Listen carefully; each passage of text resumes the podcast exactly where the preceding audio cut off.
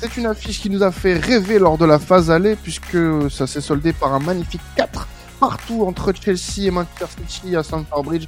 C'était il y a quelques mois. Maintenant, on passe à l'Etihad Stadium. Nouvelle journée de championnat, la 25e hein, du côté de l'Angleterre. Cette fois, City se déplace, enfin se reçoit Chelsea avec peut-être beaucoup plus de certitude que lors du, match aller. City est collé à cette première place, euh, regarde de, très haut son adversaire euh, de la semaine. Euh, c'est pas Flo qui dira le contraire du haut de sa troisième place avec Arsenal. Oui, mais bon, on a un invité qui est fan de Chelsea, donc il va falloir être, on va dire, discipliné et poli, parce que voilà, Chelsea reste un grand club pour lequel on a du, du respect qu'on aime ou qu'on n'aime pas. Donc du coup, on va quand même pas trop les enfoncer non plus. Et puis on va en parler. C'est une très belle affiche. Et je suis très content de la faire avec toi et puis avec euh, notre invité que tu vas présenter de ce pas. Tout à fait, tout à fait. Je donne des ordres d'ailleurs. Désolé, j'ai pris la confiance. J'aurais pas dû, j'aurais pas dû. non, mais vous, vous, saurez très rapidement pourquoi il prend la confiance, euh, notre cher Flo. Euh, on, vous fera d'ailleurs des annonces dans ce sens-là dans les prochaines semaines. mais oui, notre invité, notre invité, puisque oui, il fallait qu'on parle de Chelsea un petit peu quand même. c'est Imran de, de Chelsea France lui-même. Comment vas-tu écoute, beaucoup de diplomatie euh, dans ce dans ce plateau, ça fait plaisir, ça fait plaisir Flo, même si évidemment on est une machine à troll Chelsea cette saison. Tu peux te moquer et c'est très drôle, mais sinon grand plaisir d'être euh, avec la fine équipe de temps additionnel. Eh oui, mais tu crois quoi? On est poli ici, on est on est éduqué, on a de la eh correction. C'est pas parce que voilà, euh, temps additionnel, ce n'est pas que la, la fine fleur du, du foot anglais ou du foot européen en général. On parle aussi des petits clubs comme Chelsea. Voilà, ça peut arriver. Ça peut arriver qu'on ait un petit mot pour les petits clubs. Non, très content de, de t'avoir à nouveau dans cette émission. Ça faisait un petit moment qu'on t'avait pas eu. Et puis bah là, on va parler d'un match forcément euh, intéressant. C'est très certainement l'affiche du week-end en Europe, Flo. Euh, on va commencer euh, par parler de la forme des deux équipes en commençant peut-être par euh, l'équipe qui va recevoir ce week-end en parlant de Manchester City. Je l'ai dit tout à l'heure, deuxième du classement, cinq victoires d'affilée. On peut même aller jusqu'à 11, toutes compétitions confondues. Ça fait vraiment euh, longtemps qu'on n'avait pas vu City sur une telle forme et euh, je pense que là on est sur un mode rouleau compresseur du côté des Sky Blues euh, qui risque d'être assez assez méthodique dans les prochaines semaines voire les prochains mois. Exactement, et donc comme Karel, qui n'est pas là mais qu'on salue aime bien le dire, City c'est le diesel du championnat, ils ont commencé de manière un petit peu timide, et là bah ouais ça déroule comme tu le dis, avec les retours de Haaland et de Bruyne qui ont fait beaucoup beaucoup de bien offensivement à cette équipe. Alors on les a quittés quand même la semaine passée sur un match contre Everton qui était un peu plus nuancé que l'analyse qu'on peut faire si on regarde que les résultats de cette équipe, avec une équipe qui a eu un peu de mal je trouve surtout au milieu de terrain où Everton a réalisé un pressing qui était vraiment très intéressant, qui a poussé un peu City dans ses retranchements. Et on a vu une équipe de Manchester City qui, surtout en première mi-temps, a beaucoup tâtonné, a beaucoup galéré, et de manière un petit peu inhabituelle, a eu de la difficulté face à une équipe qui était en bas de tableau. Euh, il y avait eu un gros point de, de faiblesse, je trouve, c'est ce positionnement d'Akanji qui était recentré à l'intérieur, bah, le fameux latéral intérieur de Pep Guardiola qui a inventé et qui a influencé beaucoup d'entraîneurs euh, en première ligue et en Europe euh, sur ce positionnement du latéral. Ça a beaucoup complexifié la relance au milieu de terrain. Et sans un de très clinique dans son rôle de buteur et l'entrée d'un Kevin De Bruyne qui a fluidifié le jeu, on n'aurait peut-être pas eu ce, ce résultat-là. Mais bon, peut-être pas eu. En tout cas, City a un banc qui est absolument euh, dantesque. Il y a quasiment l'effectif qui est de retour au complet. Euh, contre d'ailleurs contre Everton, Guardiola a pu enfin réaligner la défense très connue des quatre défenseurs centraux à Kanji, à Kestones Diaz et Amy Walker sur le banc. C'est la première fois qu'il mettait cette équipe euh, en défense depuis très très longtemps. Ça leur a donné une meilleure assise défensive. Parce qu'il faut le dire, City cette saison quand même défensivement, c'est pas totalement ça.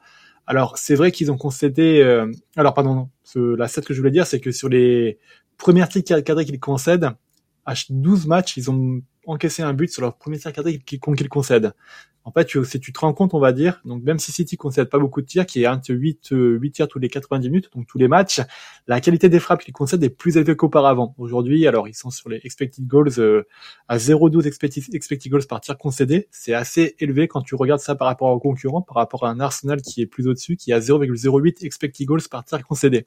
Ça montre quand même qu'aujourd'hui, donc City concède peu de frappes, mais les frappes qu'ils concèdent aujourd'hui sont quand même un petit peu plus efficaces qu'auparavant et euh, ce déséquilibre qu'ils ont au milieu de terrain qui expose un peu plus la défense et bah, se ressent justement dans les frappes qu'ils concèdent. Alors on parle de, déséquilibre, je pense que j'exagère un petit peu parce que ça reste une équipe quand même qui est très équilibrée, qui maîtrise beaucoup ses matchs et qui, maîtrise beaucoup son sujet, mais qui a un léger dysfonctionnement avec ce Cal Walker aussi parfois qui est parfois un peu trop offensif, qui laisse de la place dans son dos, qui est un peu moins imprenable et impérial défensivement qu'auparavant et qui euh, bah du coup expose un petit peu cette défense de City avec des joueurs comme Bendias ou ou Stones qui sont un peu plus sollicités qu'auparavant. Donc euh, c'est ce problème-là qu'il va falloir corriger dans les prochaines semaines parce qu'aujourd'hui ça passe contre Everton, mais contre une équipe euh, de plus haut niveau et même contre une équipe de Chelsea qui leur a posé beaucoup de difficultés sur le premier match euh, à l'aller, ça pourrait jouer de leur jeu des tours.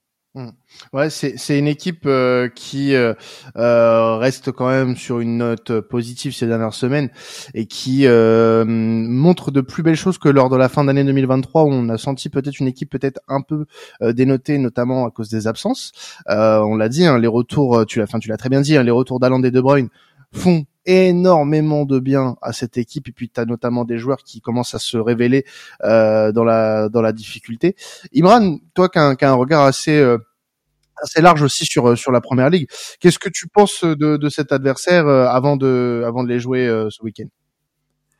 Manchester City, c'est une équipe assez particulière cette saison. Elle sort d'un triplé et on sait qu'un triplé et notamment la Ligue des Champions, c'est assez compliqué à gérer, surtout sur l'après.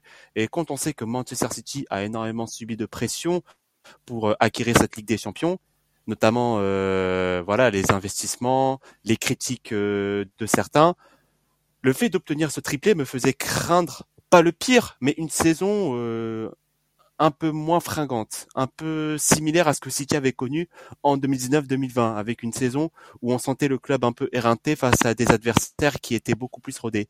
Ben, cette saison, le salut de City euh, passera par ces joueurs frustrés euh, de ce triplé, et notamment un, c'est Phil Foden. Il y a d'autres aussi qui ont été recrutés, notamment Jérémy Doku, Mathéus Nunes, qui commencent petit à petit à faire ne sont pas encore euh, suffisantes, mais un joueur comme Phil Foden va être important parce que lui, il a été frustré, il a été promis un grand avenir, il a longtemps été trimballé à presque tous les postes offensifs euh, du 4-3-3 de Manchester City et maintenant de cette espèce de 3-2-2-3. Mais là, on sent qu'il est mieux établi, il est mieux euh, dans ses prises de balles, il est mieux aussi au niveau de sa confiance et de l'alchimie qu'il a avec ses coéquipiers. Et je pense que la clé de cette deuxième partie de saison, c'est moins le retour de De Bruyne que la confirmation euh, de Phil Foden en tant que superstar, en tant que super joueur.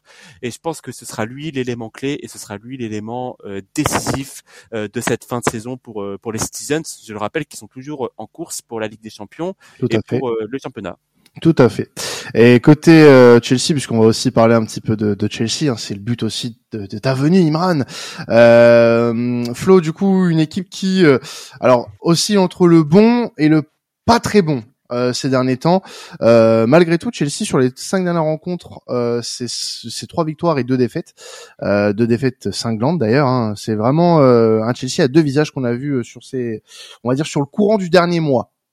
Bah, clairement, même sur euh, le dernier match, on a vu deux visages. Hein, sur ah la oui. dernière victoire contre Palace, hein, en première mi-temps, tu as vu une équipe qui malheureusement ne faisait pas une place vers l'avant, et en deuxième période, une équipe qui était quand même beaucoup plus maîtrisante, beaucoup avec beaucoup plus de maîtrise, et qui euh, ressemblait quand même par bribes à ce qu'on avait vu contre Aston Villa et leur euh, très belle victoire en Cup qui s'est soldée par un 3-1, je crois, si je dis pas de bêtises. C'était avec un match vraiment peut-être l'un des meilleurs matchs de la saison de Chelsea. Alors après, je vais pas tout dire non plus parce que Imran parlera mieux de moi de, que Chelsea, mais ce que je remarque en tout cas, c'est que tout n'est pas parfait, surtout avec le ballon, mais on, on sent quand même qu'il y a des choses qui se dessinent petit à petit, très typiquement, avec par exemple le milieu de terrain euh, principalement, où il y a Caicedo et Fernandez qui commencent à vraiment avoir une relation beaucoup plus développée qu'on a vu en première partie de saison, avec des joueurs qui se rapprochent et qui sont assez proches au niveau du, du terrain en décrochant sur les phases de relance et en permettant de mettre des circuits de place qui sont un peu plus clairs et efficaces et euh, qui profite aussi d'un Cole Palmer beaucoup plus haut qui euh, peut faire le relais et qui peut réussir à amener le ballon beaucoup plus haut. Il y a quand même un gros point à corriger dans cette animation au milieu de terrain, c'est Gallagher qui pour moi descend aussi beaucoup trop bas.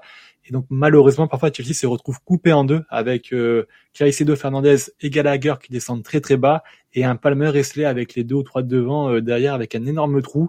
Et forcément bah ça, ça donne des situations comme on a pu le voir contre contre Palace où les joueurs bah sur la phase de relance, t'arrives pas à sortir des 30 ou 40 premiers mètres puisqu'il y a un énorme trou et il n'y a pas beaucoup de joueurs entre les lignes pour faire des relais et pour euh, trouver des circuits de passe. Ça prend petit à petit forme, mais c'est pas parfait. On sent quand même que Pochettino, il t'attend un petit peu, même si son animation, je trouve, au milieu de terrain, euh, commence à ressembler à, quelque chose d'un peu plus, euh, on va dire, il, semble avoir une idée un peu plus claire que ce qu'il avait au début de saison avec cette équipe et ces joueurs-là. En défense, je mettrai aussi un petit bémol sur Thiago Silva, qui certes est un joueur très important dans le vestiaire et euh, avec un leadership qui fait beaucoup bien sur le terrain, Mais aujourd'hui, euh, on sent qu'il commence à être un petit peu un poids au niveau du jeu, et notamment dans les phases de relance où il manque un petit peu encore de, de vitesse, il manque un peu de vivacité, et le ballon ressort un peu moins rapidement. On l'a vu contre Pala justement, à partir du moment où il est sorti, on a vu une équipe de Chelsea qui jouait beaucoup plus fluidement sur les relances en défense. Donc du coup, il faudra, il faudra corriger ça. La grosse force de Chelsea, par contre, cette saison-là, et de ce que Pochettino a fait, c'est vraiment le jeu sans ballon, avec des, des, des pressings et puis euh, des, des, choses qui marquent, qui marchent très très bien contre les grosses équipes. On l'a vu, ils ont mis en difficulté Arsenal, ils ont mis en difficulté Liverpool, City aussi au match aller. Donc il faudra se baser là-dessus.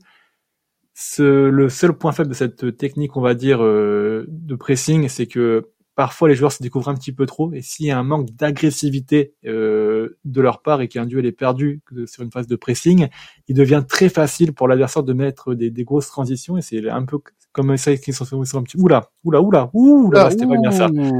Excusez-moi, je n'ai pas bugué comme je n'ai pas bugué, c'est juste moi qui ai bugué, euh, mais pas ma connexion. C'était l'IA, l'intelligence artificielle, qui est venue et qui m'a fait bégayer. je disais du coup, je finirai là du, du coup donc que parfois malheureusement euh, le pressing man-to-man que Pochettino fait parfois manque de discipline et manque de cohérence. Et il y a parfois beaucoup trop d'espace qui se crée dans le dos des joueurs et des transitions qui se font un peu trop facilement. Et ce sera à corriger parce que si jamais donc tu fais un pressing qui n'est pas discipliné contre City, tu t'exposeras à des transitions et c'est un peu ce qui est arrivé au match aller malheureusement. Ouais, c'est de très bons points que tu as, apporté là pour le coup.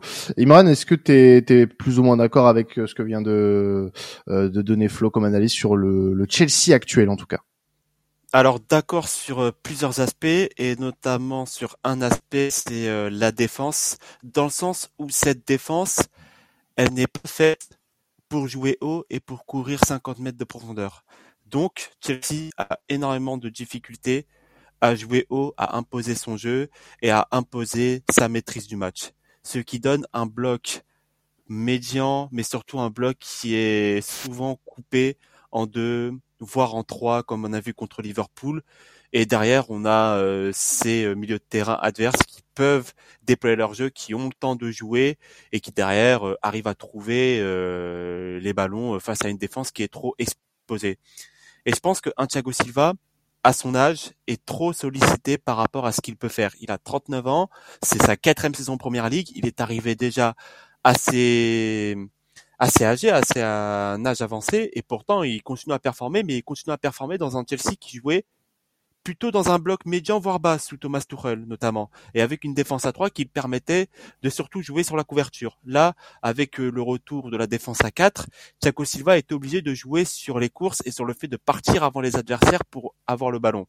Et derrière, ça donne des situations où Silva, il est beaucoup moins agressif, il peut moins intervenir et euh, ça donne euh, un défenseur qui parfois est mis en difficulté, mais qui aussi est mis en difficulté parce qu'il doit couvrir, parce qu'il doit à la fois euh, couvrir Disasi, euh, compenser euh, ses bêtises, parce que Disasi ça reste un jeune défenseur qui découvre la première ligue, et euh, cette défense qui euh, manque de rôle clairement défini, euh, elle ne permet pas à un Thiago Silva de se, de se bonifier et euh, on a un peu cette impression qu'il est un point faible, or qu'il ne l'est pas forcément, c'est juste que le jeu euh, que l'on développe ou que l'on essaye de développer, parce que c'est plus de l'essayage plutôt qu'autre chose, bah ça expose nos défenseurs, ça expose aussi nos milieux de terrain parce que les milieux de terrain sont souvent obligés de jouer sur des qualités qu'ils n'ont pas, notamment à Moïse Caicedo, Moïse Caicedo, c'est un joueur qui est impressionnant au niveau du volume, qui est impressionnant sa capacité à aller chasser, mais euh, sur les matchs de Chelsea, sur les derniers matchs, il fait beaucoup trop de touches de balle et souvent il a tendance à perdre le ballon parce que euh, il doit jouer, il doit tenter euh, des choses euh, que le jeu ne demande pas forcément parce qu'il n'y a pas de mouvement, parce qu'il n'y a pas de joueurs autour de lui, parce qu'il y a, y a presque personne. Il y a une séquence, c'est avant le deuxième but de Liverpool où Caicedo perd le ballon, mais il est entouré par quasiment six joueurs et il n'y a personne qui vient l'aider. T'as soit Gallagher qui euh, ce jour-là jouait en neuf, à Anfield il a vraiment joué presque neuf, ou alors t'as Enzo Fernandez euh, qui est trop facilement prévisible et qui est trop facilement lu par les milieux de terrain adverses, notamment un, un euh, Curtis Jones qui avait su annihiler nos transitions et nos transmissions. Ça donne une équipe de Chelsea, d'un point de vue général, qui ne sait pas vraiment où elle va. Elle ne sait pas vraiment quoi faire, euh, ni euh, comment réagir face aux coups durs qui arrivent, parce qu'il y a eu des coups durs, notamment euh, la remontée express de Luton. Chelsea ne savait pas comment réagir, c'était un peu sur un fil. Chelsea ne sait pas comment réagir quand elle perd notamment face à Wolverhampton, une petite équipe où on a vu que Chelsea arrivait à avoir une certaine maîtrise, mais dès que le premier but est venu, on avait un Chelsea qui était mentalement assez friable. Et enfin, j'aimerais terminer sur un dernier point, c'est plus un, un, point général sur Mauricio Pochettino. Où est-ce qu'il va vraiment? Où est-ce que Mauricio Pochettino euh, veut amener son Chelsea? Est-ce qu'il veut un Chelsea de transition? Est-ce qu'il veut un Chelsea euh, de possession? Est-ce qu'il veut un Chelsea de contre-pressing?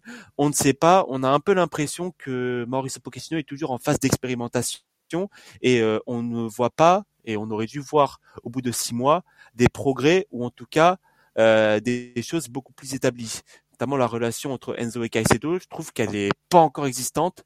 Il n'y a pas encore une répartition claire des rôles. On voit que quand l'un est dans son match, l'autre n'est pas dans son match. C'était le cas de Enzo, par exemple, contre euh, contre Fulham. Fulham, il était plutôt bien dans son match, mais Caicedo ne l'était pas. Euh, ou alors, ça peut être euh, l'inverse. À Liverpool, c'était plutôt Caicedo qui était bien, mais Enzo Fernandez qui était assez en dedans. Et il n'y a pas cette répartition claire.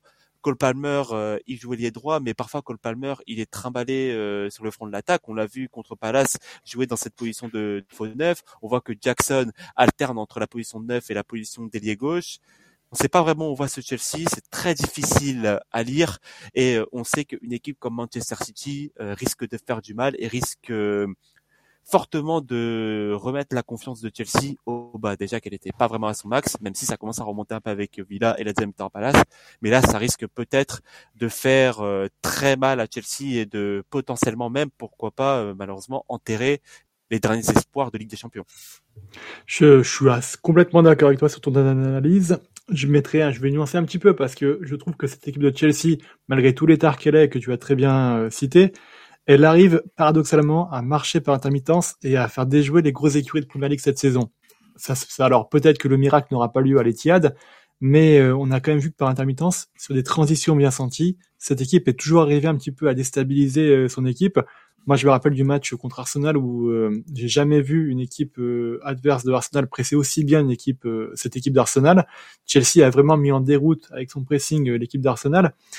Pochettino, je suis d'accord qu'on ne sait pas où c'est qu'il va j'ai l'impression qu'il essaye beaucoup de, s'adapter à l'adversaire plutôt que s'adapter à ses joueurs à lui. Et c'est ce qui fait beaucoup de défauts et qui, euh, qui crée tous les problèmes dont tu as parlé.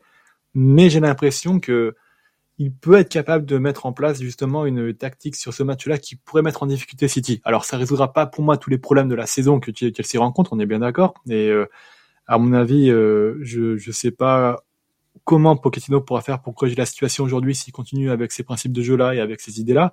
Mais contre un, sur un match contre City, j'ai l'impression qu'il pourrait être en mesure de trouver une clé pour embêter City et les faire déjouer un petit peu. Je sais pas si tu es d'accord avec moi.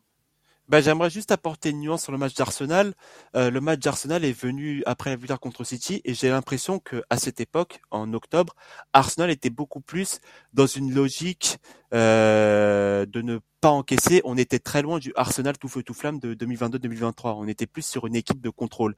Et euh, Chelsea ce jour-là avait très bien réussi à presser une équipe d'Arsenal qui était plutôt lente dans sa circulation du ballon. Et je pense que contre les équipes qui ont une lente circulation du ballon, bah ce Chelsea-là peut arriver à faire des choses intéressantes sur le pressing. Et on l'a vu contre Aston Villa lors du premier match de Coupe d'Angleterre. On a vu une équipe de Chelsea qui était très haute, qui était très disciplinée, et on voyait énormément de ballons récupérés. Et le pressing de Chelsea il est assez intéressant parce qu'il est souvent exécuté en 4-4-2 avec un Jackson qui défend le côté gauche, Palmer qui défend le côté droit, un Sterling qui est beaucoup plus euh, axial avec euh, parfois un Broya, parfois un Enzo qui, qui monte très très haut et qui est très très actif sur ce pressing ça crée euh, beaucoup de choses et euh, ça crée notamment beaucoup de panique chez les défenseurs parce que tu as une marée bleue qui, qui se met en place.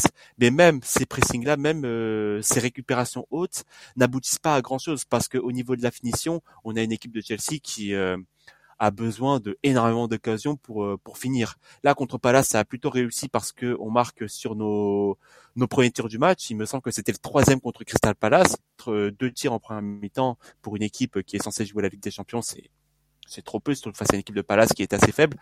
Mais euh, ouais, cette équipe de Chelsea par intermittence, elle peut marcher, mais en fait cette équipe de Chelsea c'est un peu comme un chargeur d'iPhone euh, qui bug. Parfois ça charge, parfois ça charge pas, mais quand ça charge, euh, ça dure jamais trop longtemps et c'est frustrant parce qu'il y a un truc, mais tu sens que ça a besoin de beaucoup plus de choses pour décoller de manière durable.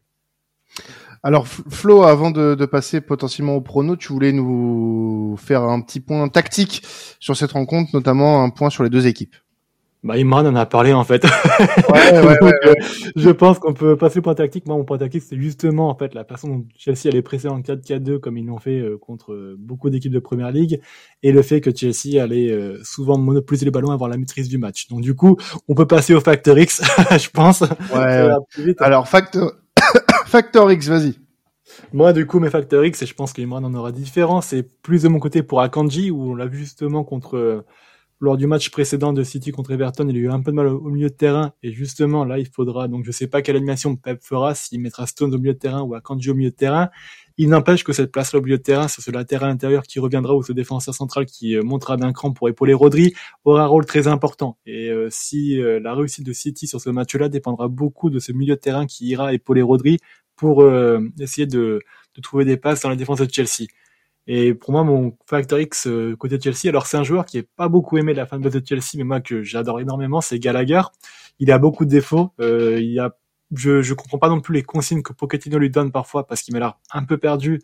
Et pourtant, il a des qualités monstrueuses. On l'a vu marquer euh, contre contre Palace hein, lors du dernier match, mais je pense que justement, si Pochettino arrive à utiliser Gallagher correctement et à ce qu'il arrive à mettre son impact physique comme il le fait très bien, comme il a très bien fait sur d'autres matchs de Chelsea et qu'il a fait auparavant euh, à Palace lors de son prêt, il pourrait mettre le bazar justement dans ce milieu de terrain euh, un peu moins sûr de, City et essayer d'exploiter des failles qui pourraient euh, créer des occasions. Merci Flo. Du coup, toi de ton côté, Imran, est-ce que tu aussi un facteur X, que ce soit d'ailleurs côté Chelsea ou côté City pour cette rencontre?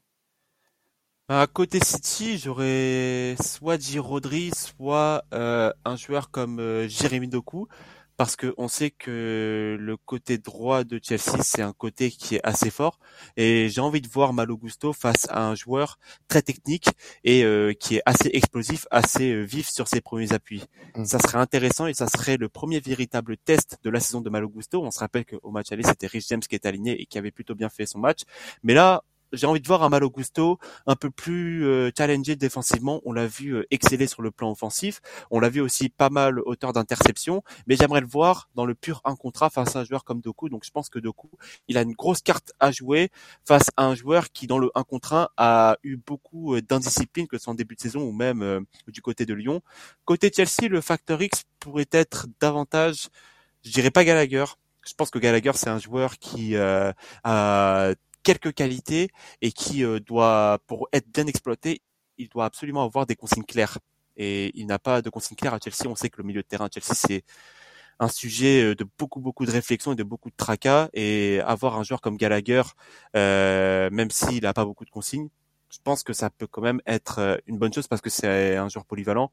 Mais non, moi j'irais plus sur euh, un Nicolas Jackson. J'aimerais bien voir Nicolas Jackson dans ce rôle d'ailier gauche. J'ai trouvé assez intéressant contre Aston Villa. Il y aura pas mal d'espace euh, dans la défense de City, donc j'aimerais bien voir ce que va faire Nicolas Jackson dans l'intervalle entre Ruben Dias et entre Manuel Akanji. J'attends d'un Nicolas Jackson qui joue sur ses qualités, la vitesse, l'impact physique et la capacité à multiplier les appels dans cet aspect-là, il est absolument euh, incroyable, vraiment. Son, son, sa pré-saison et même son match contre West Ham en, au mois d'août, il était absolument incroyable dans cet aspect-là. Il perdait presque jamais le ballon. Il prenait de vitesse absolument tout le monde. Donc j'aimerais bien voir ce Nicolas Jackson-là du début de saison et pas Nicolas Jackson qui cherche à, à tripoter. Eh ben le message est passé pour le Sénégalais. Un prono, messieurs, avant de passer au quiz, parce que voilà, notre cher Flo a des questions à nous poser visiblement. Eh ben écoute, malheureusement, je vais une victoire de City euh, un petit peu à l'arraché, 2-1, euh, même si je pense que le match sera assez disputé dans le, sur le score et que la décision se fera assez tard. Malheureusement, Flo, tu es très très diplomate ce soir. Non, mais alors, et alors après, réfléchis un petit peu quand même. Moi, ce qui m'arrangerait, c'est que Chelsea gagne ce match. ah. un petit sourire en coin quand même de voir le rival de Chelsea se faire éclater en tant que fan d'Arsenal quand même. ah. Non, Franchement, honnêtement, de cette manière-là, c'est alors j'ai un petit côté jouissif à voir euh, Boelis casser la gueule, mais honnêtement, ça fait quand même mal de voir euh, un si gros gâchis pour euh, des joueurs quand même que j'apprécie. J'aime beaucoup des joueurs comme Jackson, comme euh, Lavia malheureusement qui est beaucoup blessé, ou même ou même Alogusto qui est intéressant. Donc c'est quand même dommage de voir une équipe avec des joueurs euh, aussi talentueux ne pas performer à ce point-là. Moi, je préférais en fait, euh, je prendrais plus de plaisir si Chelsea serait juste derrière Arsenal du coup et qu'il y aurait une grosse bataille gagnée par Arsenal. Euh, ouais, c'était la même chose quand on était au-dessus et vous en dessous. Euh, on espérait un Arsenal pour avoir des derbies et pour avoir encore plus de trash talk. Mais bon, euh, c'est le cycle du football. Mais du coup, moi, les pronostics, je pense qu'il y aura une victoire de Manchester City, une victoire frustrante parce que Chelsea mènera, mais Manchester City fera la décision en fin de match. Donc, je pense une victoire 3-1, un Chelsea qui se découvrira et qui laissera trop d'espace à la fin et jouer un doublé de Haaland. Eh bien, c'est noté, messieurs. Merci à vous. Euh, passons au quiz, euh, si tu le veux bien, mon cher Flo. Qu'est-ce eh ben, que tu bien. Eh ben, écoute, sur le quiz, euh, déjà, il y a des choses intéressantes sur ces matchs-là. Déjà, il y a eu beaucoup de matchs qui ont été assez fous dans le scénario entre City et Chelsea. On va revenir là-dessus. Et puis, il y a aussi beaucoup de joueurs qui sont liés à ces deux clubs. Donc, on va aussi revenir là-dessus. La première question, c'est qu'on va remonter en 2013. Chelsea joue à Stamford Bridge contre Manchester City il y a en fin de match, dans les dernières minutes, une énorme erreur entre Joe Hart et Nastasic qui permet à un joueur de Chelsea de marquer un but et de donner la victoire à, Chelsea. Qui était ce joueur? Chourle Non, c'était pas Chourle. Euh... Oscar? ah, Non, c'était pas Oscar. Faut, faut viser plus simple. Euh, 2013 Hazard? Non plus. Euh... Non, non, pas Eto, mais c'est le même poste. Dembaba? Non. Drogba. Euh, Torres. voilà. Et bah Imran prend le premier point. C'est Fernando Torres qui marque ce but-là en 2013. Ah oui, 2013, Drogba, je suis con, moi. Putain, oui, pardon. Non, mais tu cherches les attaquants, du coup, c'est. Ouais, voilà. Jamais là-dessus. Exactement. Alors 1-0 pour Imran, le premier 1-3 gagne ce quiz. En 2005, du coup, il y a quand même un joueur de City qui signe à Chelsea. Est-ce que vous savez qui c'était? Euh... Un joueur de City qui signe à Chelsea en 2005 Mercato été 2005 Mercato été 2005, ouais. Euh... Il est pas facile, hein. C'est alors un joueur qui a quand même fait une longue carrière en première ligue, mais qui n'a jamais eu les espoirs qu'on qu'on peut qu lui a mis sur les épaules. Exactement. Ah putain, mais oui, je le vois en plus avec le vieux maillot de City là, euh, avec Thomas Cook voyage là. Putain, chier. Allez, tu peux te rattraper là-dessus, Quentin. Euh, il y a 2-0 pour Imran, mais là du coup, non, bah là, du coup, faut que tu fasses un perfect. Mais là, sur, sur, ce, cet aspect-là, tu peux peut-être euh, te rattraper. Donc, du coup, je vous l'ai dit, il y a beaucoup de joueurs qui sont passés par City et Chelsea. Ce que je vous propose, c'est que vous me citez à chaque fois un joueur. Le premier qui n'a pas de joueurs qui, euh, qui lui vient à l'esprit, qui sont passés par City et par Chelsea, euh, perd la manche. Il y a eu 26 joueurs au total. Donc, euh, et la majorité, quand même, sont dans les dix dernières années. Ok. Qui veut commencer? Vas-y, Quentin, je te laisse commencer. Euh, bah, Sean Wright Phillips. Bah oui, voilà, très bien, ça marche, voilà. Wayne Bridge Wayne Bridge, ça marche aussi, ouais. Euh, Frank Lampard. Frank Lampard, évidemment. De Bruyne? De Bruyne, évidemment. Euh, Kovacic. Kovacic, ça marche. Sterling? Sterling, ça marche. euh... euh, alors, euh, là, tout de suite, euh, pour On en parlé juste avant. J'ai dit un joueur que j'aimais beaucoup. Putain, je crois que t'aimais beaucoup. J'écoute pas tout ce que tu me dis en fait, c'est ça le problème. euh, attendez, juste laissez-moi deux petites secondes parce que là, franchement, euh, euh, ouais, j'ai pas, j'ai pas, j'en ai un en tête là. Euh, j'en ai un en tête. Putain, c'est pas possible. Non, je, franchement là, je, je vais, euh, je vais donner ma langue au chat. Voilà. Et du coup, donc pour achever Quentin? Euh, Sturridge. Oh il y avait Sturridge, par exemple. Oui, exactement. Il y avait aussi, bah, vous avez oublié Cole Palmer de manière assez étonnante. Ah, mais oui, putain. Et oui. Moi, je parlais de Romeo Lavia. Il y avait aussi Anelka ah, oui. Caballero. Ah, mais oui, oui Anelka, on oublie souvent, mais c'est vrai qu'il a, il est passé par City, par, euh, ouais, par lui qu'on n'est pas invincible en 2005. Et qu'on parle encore de vous. Mm. Exactement. Euh, il y a eu Calaballero aussi, Nathan Ake qui a été formé à, à bah Chelsea oui. avant de partir à City. Euh, David Rodcastle, euh, un peu plus, il remonte un petit peu plus anciennement.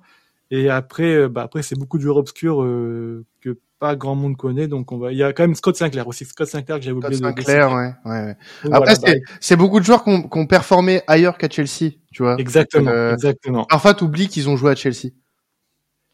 Mais bon, Donc, bon, j'accepte bon, je pas peut- Est-ce que, est-ce que tu veux, du coup, Quentin, est-ce que tu veux euh, essayer de, de laisser à 3-0 ou est-ce que tu veux tenter de peut-être Fanny et essayer de, de remonter sur une des deux questions pour ne pas avoir zéro point? Tu sais, en tant, support, en tant que supporter de l'OM, être Fanny, c'est une habitude. Euh, mais je veux bien, pour l'honneur, en faire une petite dernière, si tu veux. Vas-y. Allez, en 2012, il y a un joueur de City qui a aussi inscrit un but à la dernière minute contre Chelsea à l'Etihad. Qui était ce joueur? Euh...